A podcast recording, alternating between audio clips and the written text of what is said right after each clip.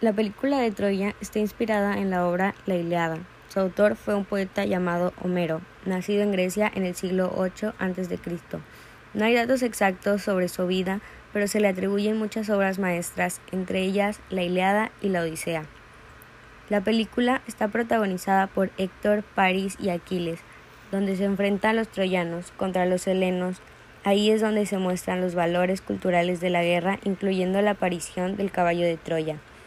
En la Iliada, Homero relata las décadas de guerra de Agamenón, el rey de Micenas, quien obligó a los reinos de Grecia a formar una alianza. Solo Tesalia no había sido conquistada. El hermano de Agamenón, Menelao, estaba cansado de la guerra. Quiso hacer la paz con Troya, el rival más poderoso de Grecia, pero París le roba a su esposa Helena y así inicia la guerra.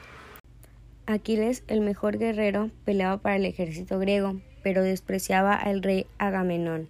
La furia de Aquiles fue más grande cuando Agamenón le arrebató a su esclava Briseida y amenazó con despedazar su alianza, hasta que Héctor, el príncipe troyano, mató a Patroclo, primo de Aquiles, por equivocación, confundiéndolo con Aquiles, quien no descansó hasta darle muerte a Héctor, héroe troyano por excelencia.